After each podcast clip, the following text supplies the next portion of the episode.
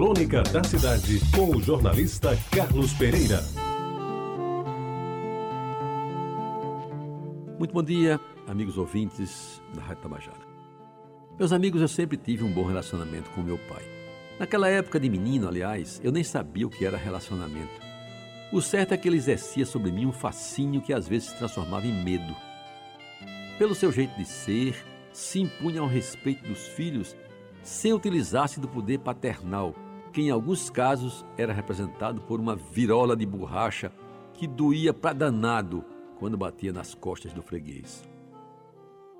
E eu o amava à minha maneira. Chamava-o de pai, mas tinha inveja de quem usava o papai, que naquele tempo me parecia um tratamento mais nobre, empregado habitualmente pelos filhos dos ricos. Ele era seco nas conversas com a gente e os seus gestos de carinho eram raros, até mesmo para com minha mãe, que por sinal nunca reclamou. A palma da sua mão lisa e avermelhada tinha um toque especial quando se juntava à minha, e disso nunca esqueci. Agradava-me, sobretudo, quando estava com dor de barriga ou gripado, e ele alisar meus cabelos, trazendo-me o sono mais cedo. Era severo sem ser rude e passava a todos, quando se fazia necessário, a lição da honestidade acima de tudo. Não convivia com safadezas e, embora vendesse fiado na sua mercearia, nunca comprou a prestação. Era daqueles que não sabiam conviver com dívidas e, segundo nos dizia, assim podia repousar a cabeça no travesseiro e dormir tranquilo. Não nasceu para ser negociante e disto minha mãe não fazia segredo. Era incapaz de cortar o crédito de quem não pôde pagar a conta da caderneta no final do mês e não demonstrava interesse maior em resolver problemas advindos das inadimplências. Tinha a vendinha como única fonte de receita e durante algum tempo a coisa funcionou. Quando o fiado aumentou muito, resolveu que era chegada a hora de fechar o negócio e decidiu-se por ingressar no serviço público. Uma vez no sábado de manhã, cheguei em casa com uma concha de banana, maçã. Eram vinte e tantas bananas, quase maduras, de dar água na boca. Tinha me presenteado o dono de uma quitanda, que funcionava na Vasco da Gama, cujo nome não consigo mais lembrar. Não sei porquê, gaguejei quando meu pai me interrogou sobre as bananas. Achei muito tempo depois que talvez não tivesse sido explícito na narrativa e por isso criara dúvidas a respeito do presente.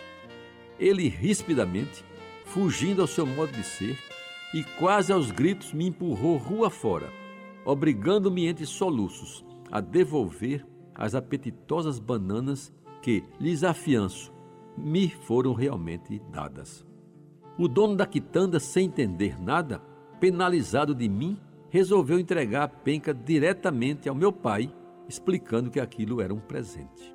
Pois bem, o meu pai só não aceitou, como foi mais duro ainda. Mandou o homem de volta aos seus pagos e me impingiu uma dúzia de bolos como uma temida palmatória, que algum tempo sem uso descansava pendurada no prego da parede. As moções de solidariedade que recebi da minha mãe aos brados e dos meus irmãos bem baixinho não foram suficientes para diminuir o inchaço das mãos doídas e dos olhos cansados de chorar. Ficou em mim durante muito tempo a vergonha aberta ao público e a mágoa da pessoa querida, que em momento infeliz me aplicara um castigo tão injusto.